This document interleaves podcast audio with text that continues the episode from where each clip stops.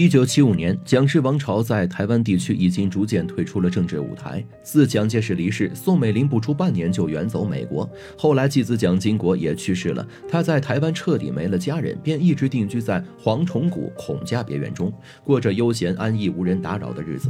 不过，在一九九四年的时候，宋美龄不远万里，忍着长途奔波的疲惫，坐了二十个小时飞机，重新回到台湾省，就是为了一个人。据说这个人是名嘴李敖也不敢写的一个人物。曾被人扣上混世魔女、民国第一假小子的帽子，无人敢惹。究竟他与宋美龄是何种关系？宋美龄又为什么不顾身体状况还要回台湾专程探望呢？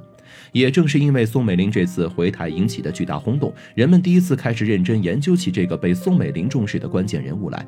这个人就是宋美龄传说中的。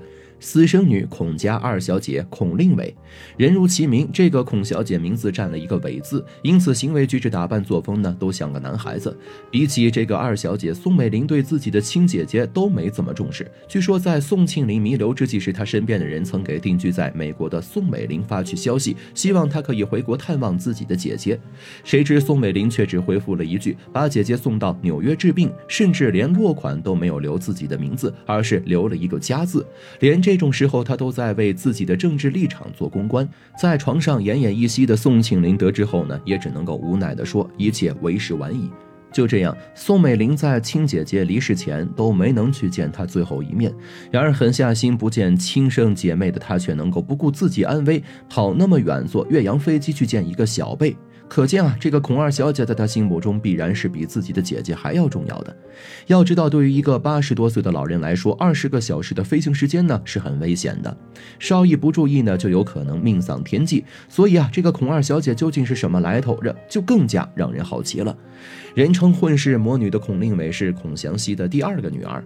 孔祥熙呢，想必很多人都知道，出身民国时期的四大家族之一，又是掌管国民政府财政大权的人物。他的妻子正是宋氏三姐妹中的大姐宋霭龄。孔令伟出生在这样一个家庭里，可比含着金汤匙出生的许多公子小姐还要气派。身边的亲戚都是民国的风云人物，姨妈一个是宋庆龄，一个是宋美龄，都是领袖的夫人。姨父呢是一个比一个厉害，蒋介石就不用多说了，但是孙中山先生说出来就不知要震到多少人了。不过比起姐姐孔令仪，也不知道孔祥熙是怎么想的，要给女儿起一个令伟这样的名字，导致这个孔二小姐是素来古怪，不但每天。都是男人打扮，还要将头发剪成男人的样子，梳个背头。而且孔令伟一向不喜欢打扮，女孩子喜欢的香水、胭脂，他都看也不看。除了酗酒以外呢，他最喜欢的就是看书。他的房间里几乎堆满了各种书籍，古今中外的名著，甚至一些很难得到的孤本，他都有。同样是十岁的年纪，别家女儿都是穿裙子、弹钢琴，孔令伟却沉迷书画、练枪、骑马。像他这样放到今天来，其实没多大事儿。不过在那个封建观念还没有彻底断绝的年代里，孔令伟这一套作风恐怕只有他自己才能够欣赏的来了。难道这是他与生俱来的样子吗？按理说爱美是女孩子的天性，怎么偏偏孔令伟这么特立独行呢？这还要从他更小一些的时候说起。孔令仪知道自己这个妹妹的故事。那时候孔令伟生疥疮，为了挡住创口，即便天气炎热呢，他都要穿着厚厚的长裙。因为这个皮肤病，孔令伟多少有些自卑。后来宋美龄看望他们的时候，就出主意让孔令伟把头发剪短，穿长衣长裤。虽然看起来和男孩子一样，但却很好的掩饰了他身上难看的伤疤。比起美丽明艳的姐姐，孔令伟的长相可能随了父亲。貌若无颜，换上这身假小子打扮后，对他的颜值更是雪上加霜。所以孔令伟一开始非常的不情愿，他觉得所有人都在看他的笑话，甚至连家里的侍从呢都不例外。不过这个孔二小姐性格倔强，又是千金大小姐的脾气，别人越是嘲笑她，她就越要倒行逆施，反而穿着这身男儿装脱不下来了。但这套作风引来了宋美龄的欢心，还夸奖她像年轻时候的自己。只不过宋美龄后来也没少内疚，因为这么一出。孔令伟一辈子都没了归宿。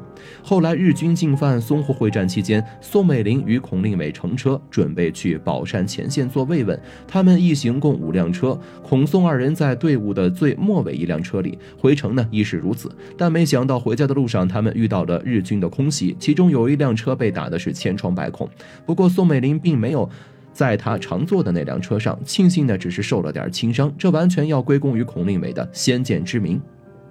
这次出行呢，孔令伟就觉得他们要做好被偷袭的准备，因此在宋美龄乘坐车辆的安排上，他做了些手脚。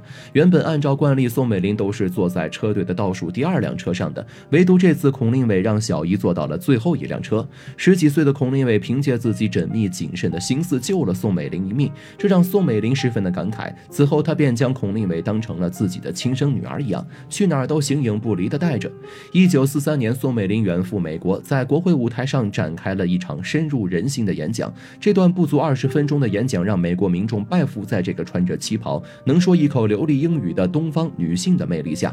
可能许多人不知道，宋美龄的演讲稿可是在全程陪同的孔令伟手下改了许多遍的，几经润色，才让宋美龄迎来了她政治生涯中的高光时刻。在演讲台上的时候，美国记者曾为难宋美龄，提问她那些关于他们家不好的传闻。就在宋美龄左右为难，不知如何作答。答的时候，一旁陪同的孔令伟身先士卒替他答道：“我就是夫人的家人。中国有句古话叫做‘树大招风’，所以对我们的评价自然也是好坏参半，这都是在所难免的。”一番话让宋美龄和记者都心悦诚服。也正是他的出色表现，连美国前任总统罗斯福都风趣地夸赞他是个可爱能干的小男孩。不过，孔令伟在事业上没让家人操心，却在感情生活上让他的父亲孔祥熙是愁得食不下咽。天天把自己打扮成个男人，还怎么嫁得出去呢？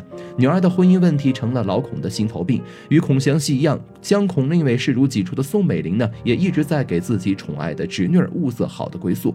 千挑万选，他们最终看上了帅哥胡宗南。作为蒋介石的爱将，胡宗南素来呢就与蒋介石身边十三太保的称号，又是战场上出生入死的将帅，各方面呢都让人满意。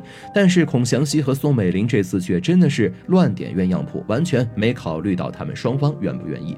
先不说胡宗南，光是孔令伟就已经是当时适龄男子人人谈之色变的对象。毕竟，比起大家闺秀，谁会喜欢一个举手投足都能够当自己兄弟的男人婆呢？再有，孔令伟不仅有千金小姐的脾气，还有贵公子哥的纨绔，飞扬跋扈，手段凌厉狠辣，这也不是空穴来风。据说有一次他违反了交规。和当时处理事故的交警起了争执，一来二去，孔令伟竟然掏枪打死了这个无辜的执法人员。仗着家里的权势，他没有得到应有的惩罚，只跟自己的小姨哭诉了一通就没事了。反观可怜的交警一家，正义执法却横死街头，被打发了一笔抚恤金就草草了事。由此可见，孔令伟当真没有愧对他混世魔女的名号。世人命为草芥，胡宗南呢也不是傻子。关于这个孔二小姐的故事，他打听了不少。不过为了眼见为实，他专门。打扮成记者的样子，想要去会一会这个相亲对象，谁知道还未登门，他就收到了逐客令，还被羞辱了一通。狼狈而归的胡宗南知道这个女人果然如外界传闻是个母老虎，于是就想推了这门亲事。左思右想，他也不好直接拒绝，便想了个奇招，在孔二小姐不知情的情况下约她去爬山。盛装打扮出席约会的孔令伟特地穿了旗袍和高跟鞋，结果呢却被胡宗南戏弄了。羞愤之下，他主动将这段缘分扼杀在了摇篮里，并且发誓再也不找男人了。后来国民党战败，孔令伟的父母也早早的去了美国。因为喜欢小姨宋美龄，将她视作最亲的人，所以孔令伟没选择跟着孔祥熙去美国，反而随宋美龄来到了台湾地区。这份感情也难怪会有人说孔二小姐是宋美龄的私生女了。一九七五年，随着蒋介石离世，宋美龄睹物思人，选择离开台湾去了美国定居，一直与他形影不。离离的孔令伟自然在旁跟随，不过却因为国外生活太过无聊，选择重新回到台湾省安度晚年。已经七十岁高龄的孔令伟回来接管了振兴医院。一九九四年，他的身体状况进一步恶化，身边也没了其他亲人，只有远在美国的小姨。为了见这个侄女最后一面，宋美龄不远万里坐着飞机回来探亲。对他来说，孔令伟何尝不是他最后一个亲人呢？宋美龄一生都没有子女，完全将这个侄女儿当成了亲生女儿来对待，给予。他无尽的宠爱，也许从一个母亲的角度来看，他宁愿冒着生命危险，也要回来，就好理解多了。